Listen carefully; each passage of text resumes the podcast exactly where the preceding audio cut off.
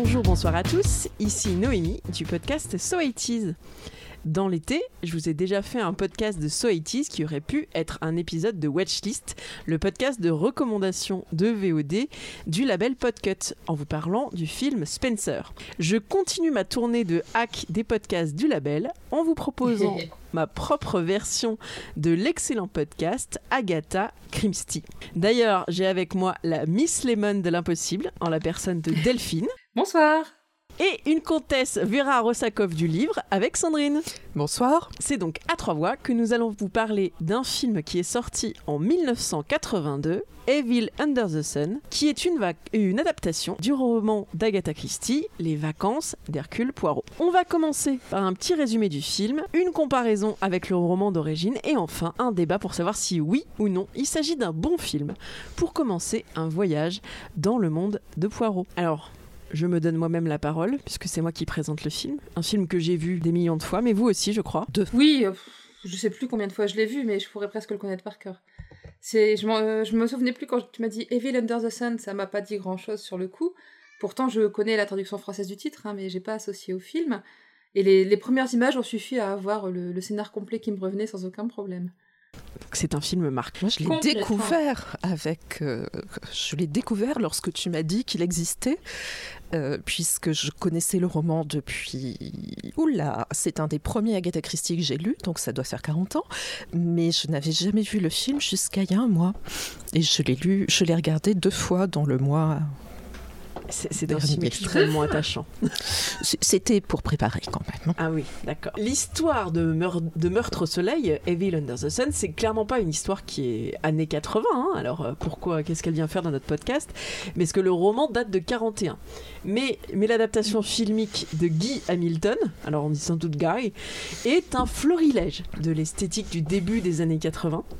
Le film est sorti en 82 aux USA euh, en février 82 et au printemps en France. Et euh, voilà, tout sent les 80s. Euh, les costumes sont absolument incroyables. Il y a des paillettes, du lamé, des bonnets de bain, des turbans, des gros bijoux, du maquillage peu discret, des mises en plis affolantes et qui sont tous l'œuvre d'Anthony Powell qui avait déjà été primé pour les costumes de Meurtre sur le Nil. Donc c'est une équipe qui se connaît et qui se reconnaît puisque les producteurs et le, le, costumier sont déjà travaillés sur une adaptation de Christie. Et puis, moi, ce qui m'a surtout frappé, c'est l'alimentation, qui est très 80s dans ce film, puisqu'on a notamment des canapés piqués sur des surfaces euh, en papier alu, euh, de, qui ressemblent...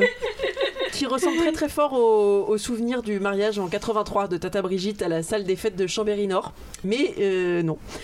Avec ou sans cigarette écrasée dans la tomate Exact.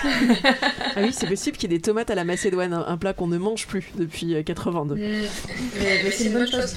C'est toute mon enfance. Et euh, mais on sait pas, le, film est un petit un peu, un, peu un esprit sans une époque marquée, puisque les, les, voitures qui pourraient nous permettre de dater sont un peu délabrées, mais on est dans une île au fin fond de la Méditerranée, donc ça pourrait être cohérent. Donc ce film, qui sent les années 80, euh, qu'est-ce qui s'y déroule? Alors je vous préviens tout de suite, le film datant de 80 et le livre de 41, on va peut-être spoiler. Et donc si vous voulez vous garder la surprise, revenez, voyez ce délicieux bonbon cinématographique et puis vous nous reprendrez plus tard. Donc tout commence par une scène d'ouverture dans la froide et humide campagne anglaise.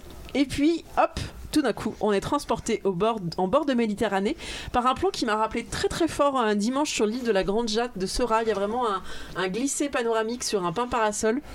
Ça m'a fait penser, je me suis dit, tiens, c'est trop, trop ressemblant pour être euh, une coïncidence. Et on découvre notre cher Hercule qui rejoint Horace Blatt sur un bateau pour une vague histoire de diamants volés, faux, etc., etc. Et puis ensuite, il file en luttant toujours contre son mal de mer qui est bien connu vers une île imaginaire du royaume de Tyrannia. Un mal de mer qu'Hercule Poirot tient d'Agatha Christie.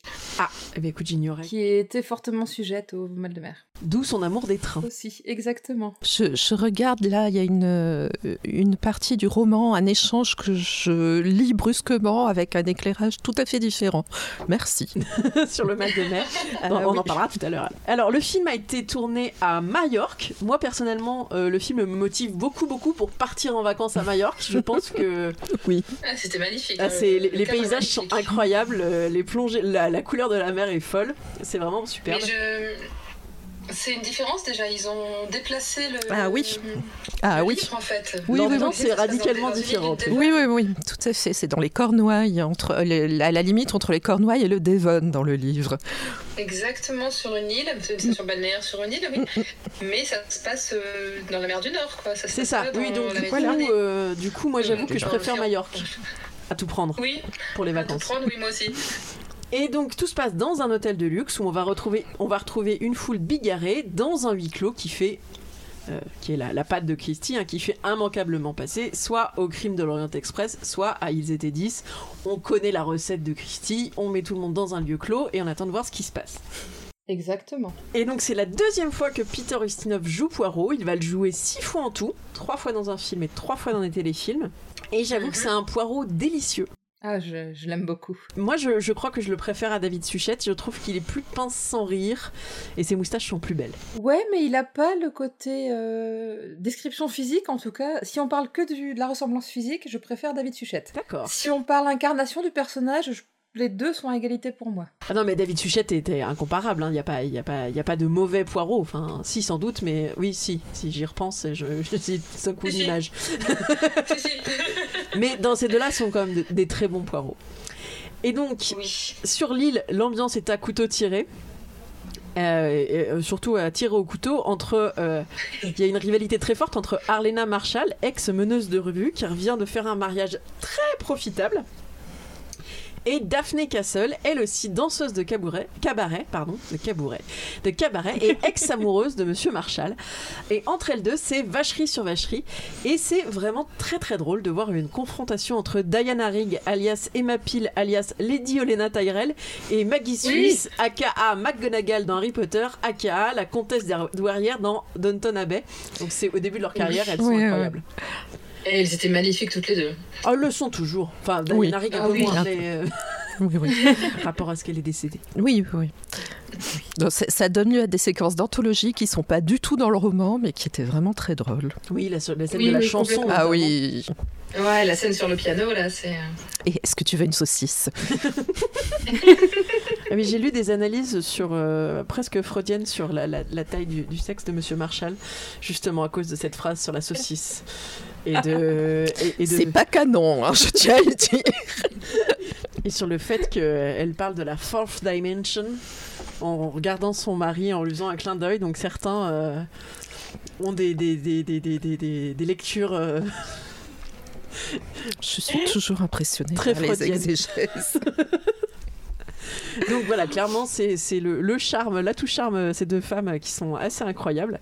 Et euh, on part donc sur un très gros casting au- auquel on peut ajouter Jane Birkin qui se double elle-même, comme Ustinov. Et euh, ils avaient déjà joué ensemble tous les deux dans une adaptation d'Agatha Christie, puisqu'ils avaient joué dans Mort sur le Nil en 78. Oui. Et donc du coup, si on s'en tient à ça, euh, j'attends Evil Under the Sun dans la version de Kenneth Branagh pour la prochaine version. euh, Mmh.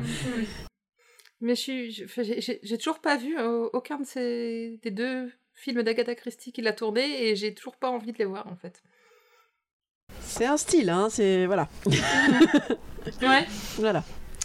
Et alors, je, je vous révèle pas la fin, mais bien sûr, euh, euh, Hercule va dé- dévoiler, les, révélera les méchants tueurs en réunissant tout le monde au petit salon, et il en profitera aussi pour résoudre le crime du début, qui se passait dans la langue anglaise, et à la fin, tout le monde repart sur un bateau. Alors, ce film est désuet avec une VO charmante, et à titre personnel, c'est un de mes films doudou, parce que c'est c'est intelligent, mais ça se prend pas la tête, et puis c'est très très bling bling. On peut dire que Arlena meurt, Oui. Oui. mais Arlena meurt tard, ça aussi c'est un- une chose dans le rythme du... Alors, je- dans- Alors ça, on peut en discuter. Oui. Mais dans, dans le film en tout cas, elle meurt tard et on a le temps de vous de- d'en profiter et de voir euh, tout ce personnage. Et quand on a Diana Rigg, on la fait tourner. hein. ouais, ouais. Oui, oui, parce qu'on Oui. se demande un peu qui va mourir. Moi, je pensais que c'était la petite fille qui allait mourir pour de vrai. Mais Ah ouais Agatha ne tue pas trop les enfants. non, par contre, parfois, elle en fait des tueurs. Oui, bah là, dans ce cas-là, dans le livre, euh, Dans le livre, oui, tout à fait. on, on le sent un peu. Alors, est-ce que cette adaptation est fidèle au livre d'Agatha Christie? On va voir ça tout de suite avec Sandrine. Sandrine, quelles sont donc les grandes différences entre ce scénario du film et le livre dont il est tué? On a déjà parlé de la géographie. Écoute, on l'a dit, c'est pas le même lieu. Ce ne sont pas les mêmes personnages, c'est pas exactement la même intrigue non plus. Le modus operandi, le meurtrier et euh, l'assassiné sont bien les mêmes. Le bain, la bouteille d'autobronzant et les ciseaux gardent leur rôle central. Euh, par contre, les fausses pistes, les rebondissements, la manière de confondre le meurtrier sont différents. Je rajoute un petit trigger warning pour ceux qui auraient envie de lire le livre. Euh, il y a quelque chose qui n'a pas été adapté du tout, qui est une intrigue qui implique une tentative de suicide. Donc ça, sachez-le. Oui. C'est et la construction du roman et celle du... de son adaptation sont assez différentes, ce qui se comprend tout à fait parce que le roman est quand même une longue série de conversations.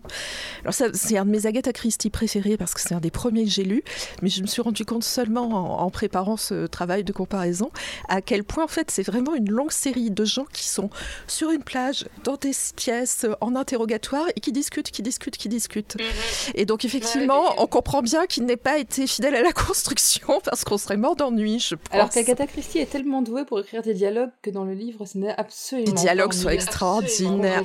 C'est hilarant, c'est, c'est, et puis on se fait, on se fait avoir. En plus, on voit pas euh, ce qui est évident et que Poirot va ressortir à la fin.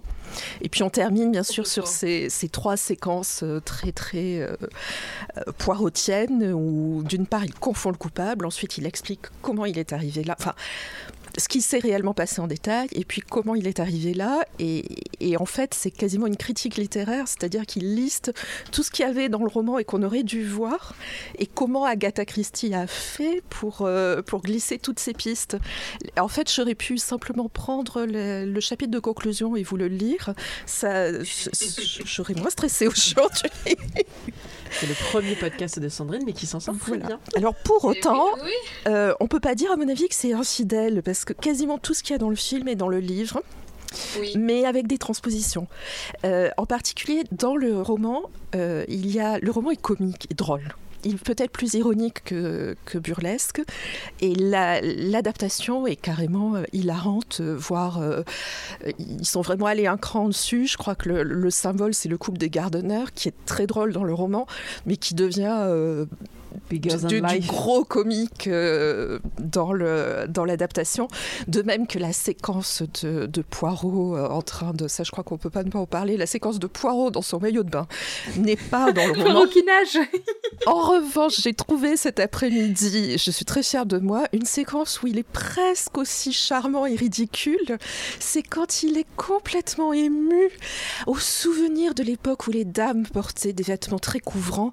Et oh là là là là là là là, là quand on voyait une cheville, une cheville, un bout de cou, un bout de bras.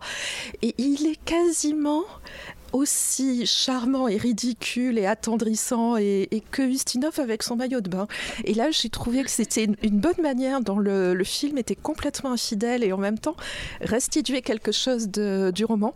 Il y a une transposition qui est assez jolie. Pour le reste, alors le diamant euh, dans le roman, il est vaguement mentionné dans un courrier d'un jeune homme à qui théoriquement Arlena Stuart a tourné la tête, mais on va se rendre compte plus tard qu'en réalité il lui a surtout ex- extorqué de l'argent en prétendant qu'il allait la couvrir de diamants.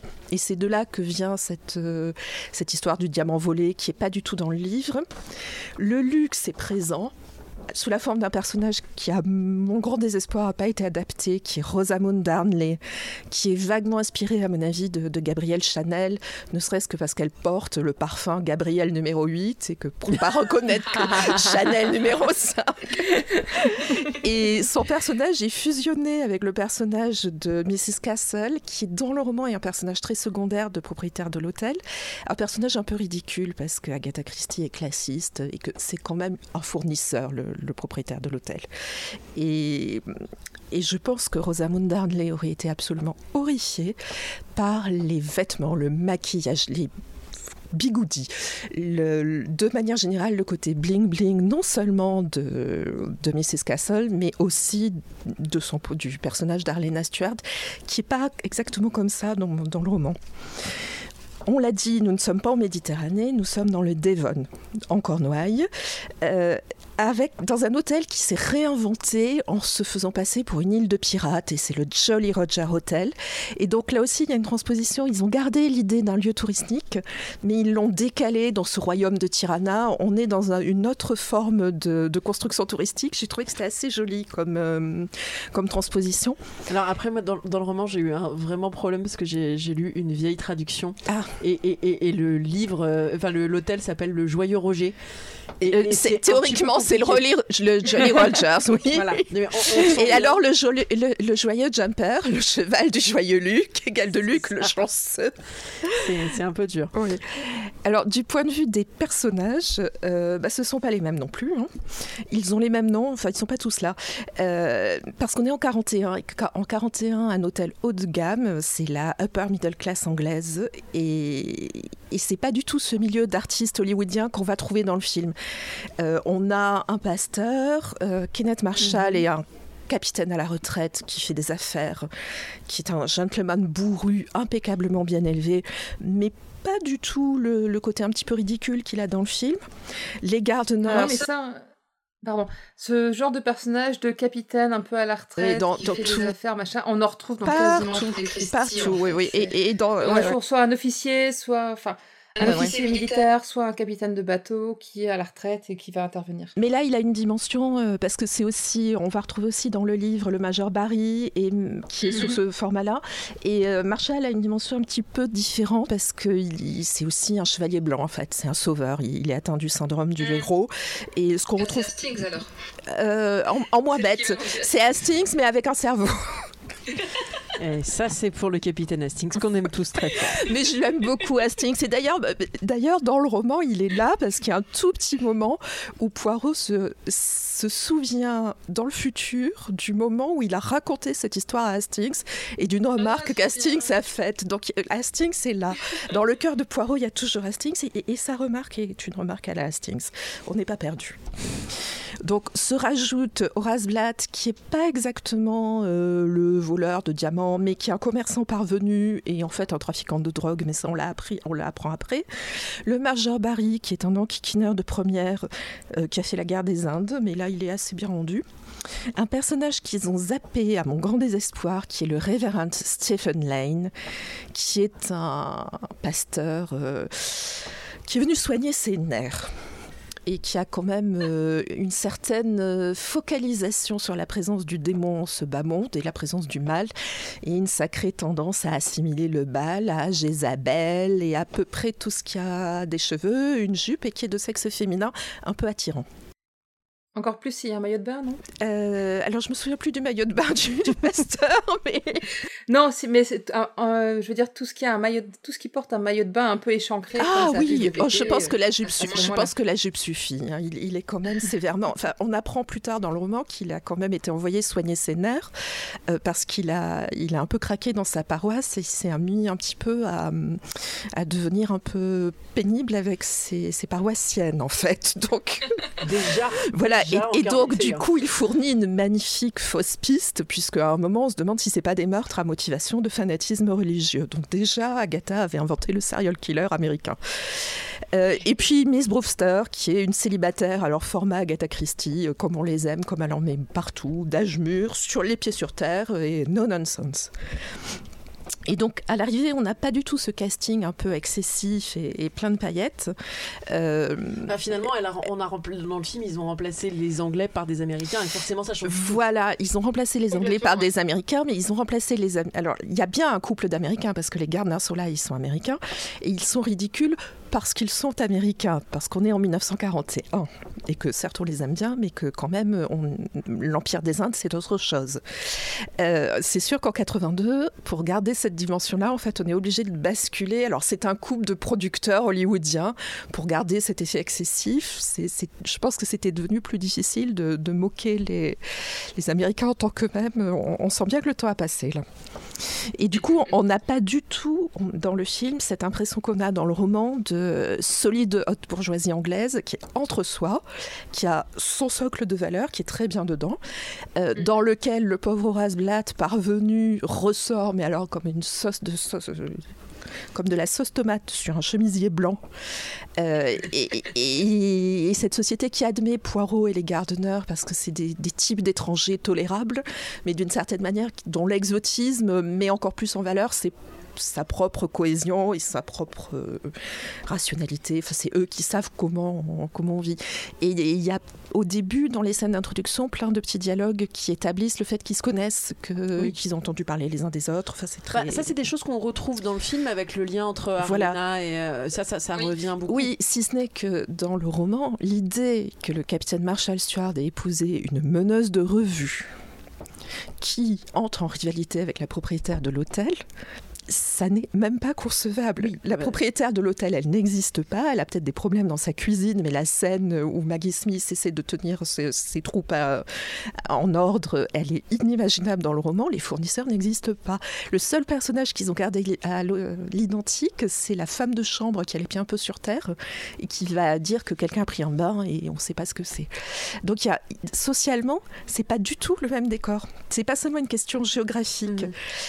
Et l'autre grande différence, encore plus marquante pour moi, euh, c'est qu'il y a une tension rampante dans le roman avant le premier meurtre, qui intervient très tôt, parce que la pauvre Arlena, dans le roman, elle a quoi? Deux répliques, deux scènes, et puis après, elle est évacuée. Elle risque vraiment pas de faire un concours de chant avec la propriétaire de l'hôtel. C'est, Là, on n'est pas dans la même histoire. Grande différence, elle porte un chapeau vert au lieu d'un chapeau rouge. Au lieu d'un chapeau rouge, j'étais, j'étais furieuse que le chapeau soit rouge dans le roman, dans, le, dans, l'adaptation. Ça n'aurait rien changé. On pouvait faire le même chapeau en vert. Tout à fait d'accord. Euh, et puis, surtout, il y a un deuxième... Enfin, une deuxième tentative de meurtre. Je pense qu'on peut considérer ça comme une tentative de meurtre, un petit peu plus loin aux deux tiers qui est particulièrement cruelle. Alors là, je ne sais pas si je, je peux spolier.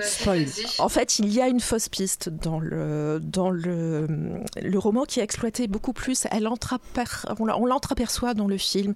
C'est l'idée que Linda Marshall est finalement tellement exaspérée contre sa belle-mère euh, qu'elle va essayer de la tuer. Sauf que Linda Marshall, dans le roman, a 13 ans et que tuer sa belle-mère, c'est acheter un livre de sorcellerie, acheter de la cire, faire une poupée de cire et euh, piquer, des, piquer des épingles dedans et puis brûler tout ça. Le problème, c'est qu'elle le fait le jour de l'assassinat d'Arlena Marshall et qu'elle va complètement perdre pied parce qu'elle va s'imaginer qu'elle a effectivement tué sa belle-mère. Et elle va être encouragée là-dedans, je résume, c'est un petit peu plus compliqué, mais par Christine Redford, qui là est absolument diabolique et qui va lui soigneusement lui expliquer euh, qu'elle a des somnifères et qu'il ne faut pas prendre plus de, de deux comprimés de somnifères parce que sinon c'est risqué et donc la petite en prend six. Et c'est le moment dans le roman où on voit que les Redfern sont absolument immondes, diaboliques. Parce que, mais ça, on peut pas le montrer à la télé. En, 80, en 82, je pense pas. Voilà, c'est ça, c'était pas montrable. Mais euh, je trouve qu'on on retrouve ce côté diabolique de Christine Redfern à la fin. Oui, le regard de Jane Birkin. Oui. oui, oui, je suis d'accord. Absolument magnifique dans cette tenue noire et blanche et ce regard. Elle a perdu ce côté mou, ce côté indolent, ce côté complètement, complètement. qu'elle peut avoir pour avoir un regard absolument de méchanceté oui, pure en fait. D'ailleurs, c'est ce que j'ai sélectionné. Je, je, spoil là euh, pour la, la question de, de Noémie euh, sur, le, sur ce que nous préférons. Parce qu'effectivement, c'est le moment où c'est réintégré. Euh, je pense aussi que ce qui joue quand on est lecteur d'Agatha Christie et qui, qui contribue vraiment à rendre cette partie très tendue, c'est que dans d'autres romans, elle a fait d'enfants ou d'adolescents meurtriers. Et donc on n'est pas du tout sûr que la petite Marshall, qui, pour laquelle on a de la sympathie, qui est une, euh, un personnage d'ado comme Agatha Christie sait les écrire, donc euh, un, peu pas à l'aise, un peu comme le homard qui a perdu sa carapace, mais sympathique. Euh, de, on, a, on a peur, voilà, on a peur qu'elle ait vraiment fait une grosse bêtise. Et, donc ça, ça donne. Assez bien rendu dans le dans le film, je trouve, ce, ce malaise adolescent, cette petite fille qui, qui est maltraitée par sa belle-mère, qui est absolument un personnage terrible pour elle, enfin avec elle. Et, ça, je trouve que c'est assez bien rendu. Oui c'est vrai qu'à la lecture, c'était. C'est, oui, dans, le, dans le roman, dans le roman on a le malaise qui est transposé, mais on a aussi le malaise après, quand elle croit qu'elle a tué sa belle-mère. Mhm. Et ça, ça, effectivement, ça disparaît.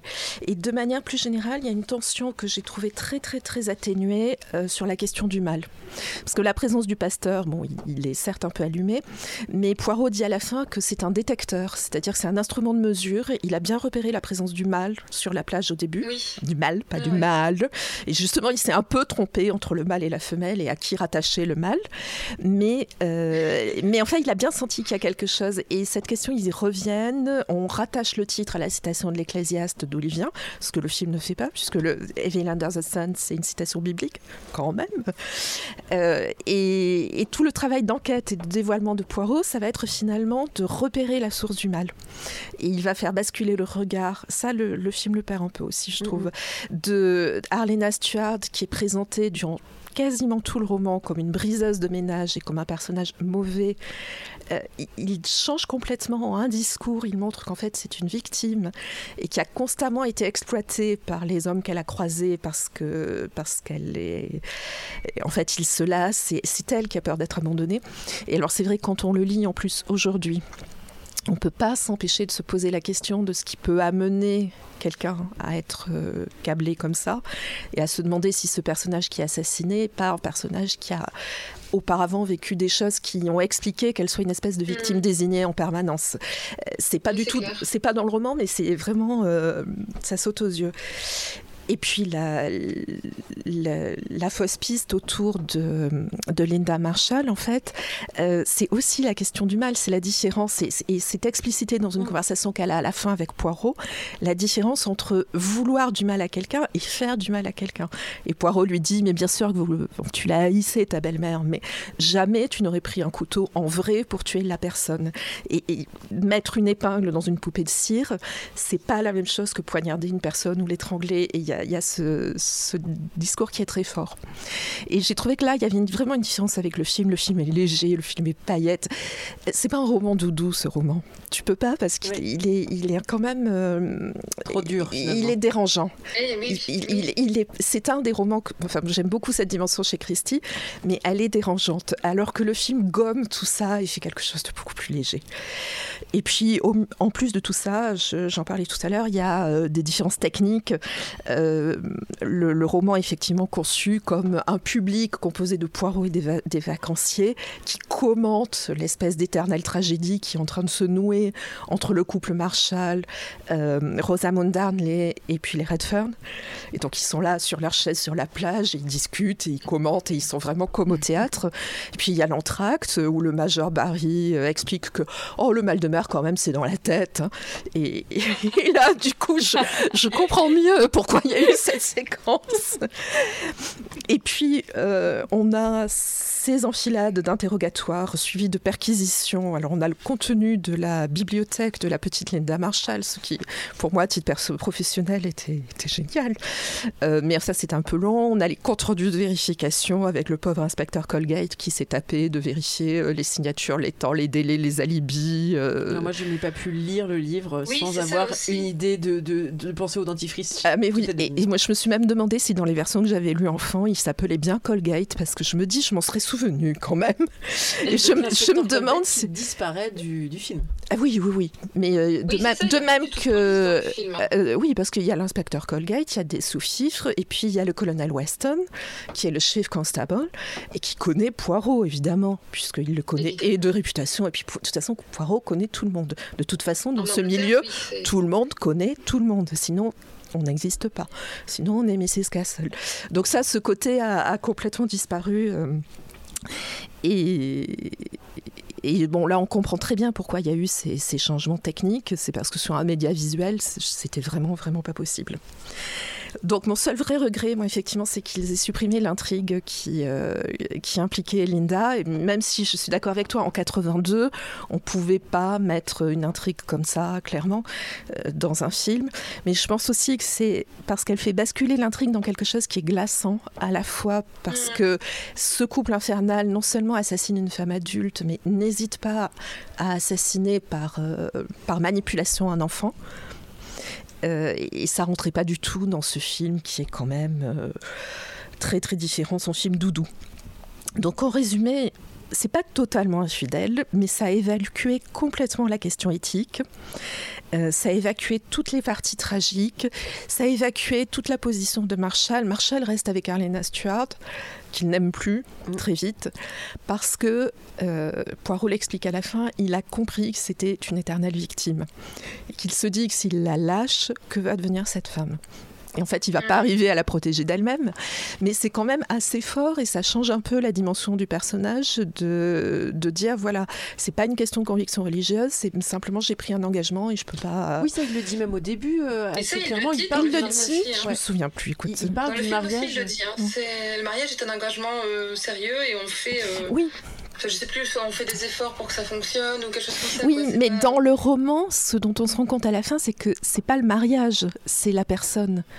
C'est qu'en fait, si elle n'avait pas été escalée, c'est-à-dire quelqu'un de, en fait, d'extrêmement vulnérable, euh, il n'aurait peut-être pas eu cette position aussi euh, ferme sur le mariage.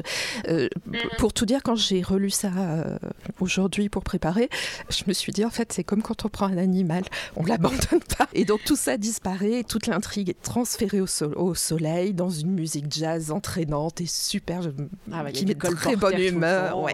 Et c'est recouvert de paillettes de la tête aux pieds et on se pose aucune des questions gênantes. Et il n'y a pas de doute, nous sommes bien dans les années 80. Eh ben merci beaucoup Sandrine. Et alors maintenant, comme c'est son job dans le podcast Agatha Christie, euh, je vais demander à Delphine de nous parler de la place du livre Evil Under the Sun dans la biographie générale d'Agatha. Donc en 1941, tout le monde le sait, le Royaume-Uni est en guerre, évidemment. Agatha et son deuxième mari, Max Mallowan, qui est un, archéologue, profitent de ce temps pour écrire dans un de leurs logements, parfois à la campagne, parfois à Londres. En fait, ils se déplacent en fonction des besoins. Lui écrit des rapports de recherche et de fouilles archéologiques, et elle, elle écrit, bien sûr, des romans. Pendant la période de la guerre, elle écrira dix romans. Ce qui est quand même assez euh, productif. Productif comme période, oui. Oui, c'est ça. Et elle a même écrit les deux enquêtes finales d'Hercule Poirot et de Miss Marple, que sont Poirot quitte la scène et la dernière enquête, qui vont être conservées dans un coffre à la banque jusqu'à sa mort, avec pour consigne de ne pas les publier tant qu'elle sera vivante. Et ça, c'est dans le but d'offrir à son mari et à sa fille des revenus suffisants pour euh, vivre. Enfin, moi, j'ai trouvé ça, je, l'ai lu aussi en préparant, et j'ai trouvé ça assez impressionnant parce que ça veut dire qu'elle a parfaitement conscience, durant ces années-là, comme tous les Anglais, qu'il peut y avoir un bombardement, qu'elle peut se trouver dessous. Exactement, de toute façon, elle était totalement terrorisée à l'idée de se retrouver euh, ensevelie sous des bombes. Elle refusait de se rendre dans les abris anti-bombes pour justement ne pas risquer d'être tuée. Non, je disais que j'avoue que écrire euh, ces dix romans en cinq ans dans ce, niveau d'angoisse et d'incertitude, je trouve ça extrêmement impressionnant. Ah bah, C'était un échappatoire, hein. surtout qu'à un moment, en, en 42, Max euh, part en décide de s'engager et part en, en Afrique du Nord et elle sur Max, donc Max à ce moment-là a 35 ans, elle, elle a 50 ans. Et donc euh, son mari part en Afrique du Nord, s'engage euh, activement dans la guerre, donc il ne sera pas forcément sur le front, mais il, aura des rôles au niveau des archives, au niveau de, des communications, des choses comme ça. Et donc elle, elle va se retrouver toute seule à Londres. Et c'est là où elle va se mettre à écrire, à écrire, à écrire, parce que ça va permettre de, d'avoir un échappatoire. Et donc en 1940, elle écrit en même temps Les vacances d'Hercule Poirot et Un cadavre dans la bibliothèque. Elle écrit vraiment les deux romans en parallèle, et elle explique que ça lui permet d'avoir l'esprit libre et plus clair quand elle passe à un nouveau chapitre. Donc si j'ai bien compris, elle écrit un chapitre des vacances d'Hercule Poirot, elle passe à un chapitre d'un cadavre dans la bibliothèque, et ainsi de suite. Elle va naviguer de l'un à l'autre pour pouvoir bien s'éclaircir les idées, pour, pour avancer dans sa construction de roman. Je trouve ça hallucinant de réussir à faire ça et de pas s'ennuyer dans les intrigues. Nous sommes deux bibliothécaires et nous sommes euh, sidérés, pas capables. mais Surtout que là, on commence à être sur des... Je... Il paraît qu'elle était très organisée avec des petits carnets qui la suivaient partout. Elle écrivait ses idées. Elle euh, dictait. Elle avait un dictaphone, elle, euh, elle tapait à la machine, elle avait une secrétaire, enfin elle avait plein de moyens de s'organiser. Mais je trouve ça quand même. Euh, Puis là on commence à être sur des intrigues qui sont tout au cordeau, qui sont. Enfin, elle pond des, des successions de très très bons livres. C'est vraiment. Oui, oui, de toute façon, elle a. Exactement ça. Et elle a déjà eu des grands succès avec notamment Les Dix Petits Nègres euh, juste avant, donc elle, elle sait qu'elle a attendu en plus. Et elle sait en plus, pour elle en tout cas, c'est bien conscient que être écrivain, c'est juste un boulot alimentaire. Oui, être Agatha Christie, c'est. Elle fait ça pour gagner de l'argent. D'ailleurs, euh, dans le roman, Patrick Redfern essaie d'étrangler Hercule Poirot. Et certains disent que c'est une sorte d'acte manqué, où euh, Agatha a reconnu qu'elle en avait complètement ras-le-bol d'Hercule Poirot. Elle le trouve insupportable. Et malgré tout, elle est obligée de le conserver comme personnage parce que c'est son principal gagne-pain. Et elle veut pas mettre fin à une source de revenus confortable. C'est pour ça qu'elle a écrit déjà le roman où elle le tue, mais qui ne sera publié qu'une fois qu'elle sera morte, parce qu'elle se garde toujours cette possibilité d'avoir des revenus. Alors qu'elle n'a pas tué Miss Marple, même si le dernier roman sent bien que ma... La tue, elle est adorable. Mais oui. Alors, et c'est un point commun entre, entre Agatha Christie et Peter Ustinov qui dit mais je déteste Poirot. Poirot est insupportable. Il dit, il, va plus loin. Il dit Poirot ne pourrait pas être en couple. Il est beaucoup trop amoureux de lui-même et beaucoup trop self-centré pour, pour vivre. Et il, Peter Ustinov, moi j'ai trouvé son analyse de, de, Poirot assez intéressante parce que il dit mais Poirot est un personnage détestable. Euh, Complètement. Oui. Mais je, il est détestable. Je pense que le problème de Poirot, c'est qu'il a été écrit au départ comme une caricature de Sherlock Holmes en belge et que le problème, c'est qu'il a perduré. Et que. Bah, il a eu tellement de succès qu'elle a été obligée de le garder. Elle voulait s'en débarrasser très rapidement. C'est pour ça que Hastings part en, Argentine dès la deuxième aventure avec Poirot. Et euh, dans le crime du Golfe, à la fin du crime du Golfe, il part en Argentine euh, se marier. Et pour elle, le Poirot, euh, c'était tout, quoi. C'était juste un truc comme ça pour se marrer. Elle l'a écrit parce que ça l'amusait, ça lui faisait penser aux réfugiés belges qu'il avait à côté de la maison de sa mère pendant la Première Guerre mondiale. Enfin voilà. Et elle s'est retrouvée complètement prise au piège par le succès de Poirot, et c'est lui qu'on lui réclamait quand elle a écrit les, le premier Tommy et Tuppence. Euh, c'est un gâchis, ça. C'est ces deux héros tellement géniaux. Qu'elle n'est pas développée, oui, c'est clair. Ils étaient géniaux, oui. Mais voilà, quand elle a écrit ça, quand elle a écrit euh, L'homme au complet marron, c'est celui-là. Quand elle a écrit Mr. Brown, par exemple, c'est des romans où elle a essayé de partir sur d'autres choses et qui sont extrêmement bien faits et très agréables à lire. Mais les, les éditeurs, le public réclamaient Hercule Poirot. Donc elle s'est retrouvée d'une certaine manière condamnée à écrire Hercule Poirot si elle voulait vivre de son écriture. Et c'est quelque chose qu'elle s'est, à quoi elle, a dû se résoudre euh, quand elle s'est séparée de son mari, son premier mari, d'Archibald Christie, parce qu'il a bien fallu qu'elle ait un revenu. Et ben, elle savait écrire, elle savait bien écrire des aventures d'Hercule Poirot, elle a dû rester dans Hercule Poirot. Mais c'est clairement dit, elle le dit, elle déteste Hercule Poirot et ça a été son boulet. Et un dernier petit truc en plus sur le roman. Euh, apparemment, l'île où se passe l'intrigue est très largement inspirée par le Burg, Island, je perds mon anglais, où l'autrice a eu l'occasion de séjourner quelques fois. Donc elle s'est inspirée encore une fois d'un lieu qu'elle a eu l'occasion de visiter. Ce qu'elle fait très régulièrement dans ses romans. Alors, pour finir, je vous, propose des, petites questions en, rafale, et puis vous allez me répondre euh, comme, comme, vous aurez envie. Alors, pour vous, est-ce que Peter Ustinov est un bon poireau? Oui. Peut-être même parce qu'il déteste Hercule Poirot, il peut être un très bon Poirot. Parce qu'il se laisse pas embarquer par l'auto-satisfaction d'être Poirot. Oui, mais de manière générale, je trouve que les versions filmées de Poirot le poussent encore plus vers la caricature. Mais bon, j'aime pas Poirot. J'adore Agatha Christie, j'adore les Hercule Poirot, mais je déteste Poirot. donc ça ne m'aide pas à apprécier les performances. mais oui, Moi j'aime Poirot dans par ce côté justement euh, pousser la caricature en fait. Et je, je, le trouve justement. Parce que tu habites pas loin de la Belgique. Peut-être aussi. Mais je trouve ça savoureux, justement, cette euh, capacité à le rendre de moins en moins aimable et du coup à nous donner encore plus envie de le suivre. C'est ça qui fait que j'aime beaucoup les, les, les romans Hercule Poirot. Je disais, je trouve que la, séquence d'anthologie du maillot de bain, elle est très christienne parce qu'elle est impitoyable, elle est extrêmement cruelle avec Poirot et qu'elle fait ça quand même très souvent, les petites vacheries, euh, le tailleur qui explique à Poirot que bah oui, il peut plus fermer ses, complets, mais c'est parce qu'il a grossi. Enfin, il y, a plein de petites méchancetés comme ça euh, envers Poirot dans les Christie et ça, je trouve que c'est très très bien adapté. Mais justement, dans le film, la scène du maillot de bain, moi, ce que, j'adore, je trouve cette scène mais excellente. Mais ce qui est encore mieux, c'est juste après, quand il retourne à l'hôtel, qu'il croise je ne sais plus quel pensionnaire, qui lui demande s'il est allé nager. Poirot demande Vous m'avez vu? Le gars répond non, et donc Poirot fait Oui, oui, j'ai nagé, bien sûr. Alors qu'on venait de le voir euh, deux minutes avant, dans 30 cm d'eau, en train de faire un simulacre de brasse. C'est le moment, je crois, que je préfère dans le film. oui, c'est excellent. Bon alors, je, me doute de la réponse si je la pose de la question à Sandrine, mais elle va me le dire. Euh, est-ce que vous préférez le livre ou l'adaptation? Écoute, c'est très différent. Euh, c'est une bonne adaptation, c'est une très bonne adaptation. Si vous aimez l'adaptation, lisez le livre, vraiment, ça n'a rien à voir. Euh, on, est dans deux domaines complètement différents, mais j'ai beaucoup aimé le, film. après, j'ai une grosse tendresse pour le livre, mais c'est un des premiers que j'ai lu, donc en plus, tu m'aides pas là. Et toi, Delphine? Alors, moi, j'aurais du mal à répondre parce que le livre, je l'ai lu il y a vraiment très longtemps. Je ne l'ai pas encore relu pour Agatha Christie. Et euh, j'ai du mal à répondre. Je sais que je l'ai beaucoup aimé quand je l'ai lu. J'ai beaucoup aimé et j'aime toujours beaucoup ce film. Et euh, je ne peux pas dire lequel je préfère, tout simplement parce que, bah, comme Sandrine l'a dit, c'est une très bonne adaptation. Même si ce n'est pas le même lieu, même si l'intrigue a été modifiée, les personnages principaux sont différents. Justement, ces différences font que c'est dur de dire lequel je préfère. C'est la même histoire, mais dans un contexte différent.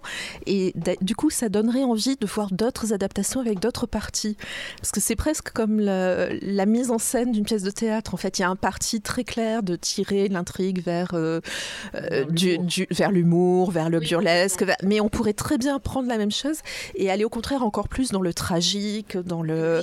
On passe pas très loin. Linda Marshall, elle pourrait mourir. Enfin, on pourrait vraiment avoir quelque chose d'absolument dramatique, de beaucoup plus noir.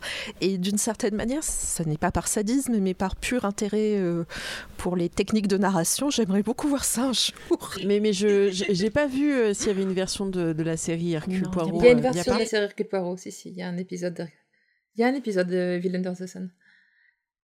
Et moi, c'est vrai que ça, fait partie de ces choses-là, des choses que j'aime en fait avec Agatha Christie. Je sais pas si j'aime plus les romans d'Agatha Christie ou les adaptations des romans d'Agatha Christie, parce que je trouve que c'est toujours fabuleux. C'est que quel que soit le lieu où on la transpose, il y a toujours cet esprit Agatha ah Christie et ça fonctionne ça fonctionne dans les adaptations françaises ça fonctionne enfin les, versions euh, avec du solier de des des ouais, enfin j'aime tout j'aime j'adore les, transpositions de Christie et j'adore voir comment on a comment les réalisateurs l'ont tordu pour faire leur matériau à elle et, je la trouve très plastique Agatha Christie Dernière question, la, plus tragique. Euh, je pense qu'on va avoir beaucoup la même réponse, mais c'est pas grave.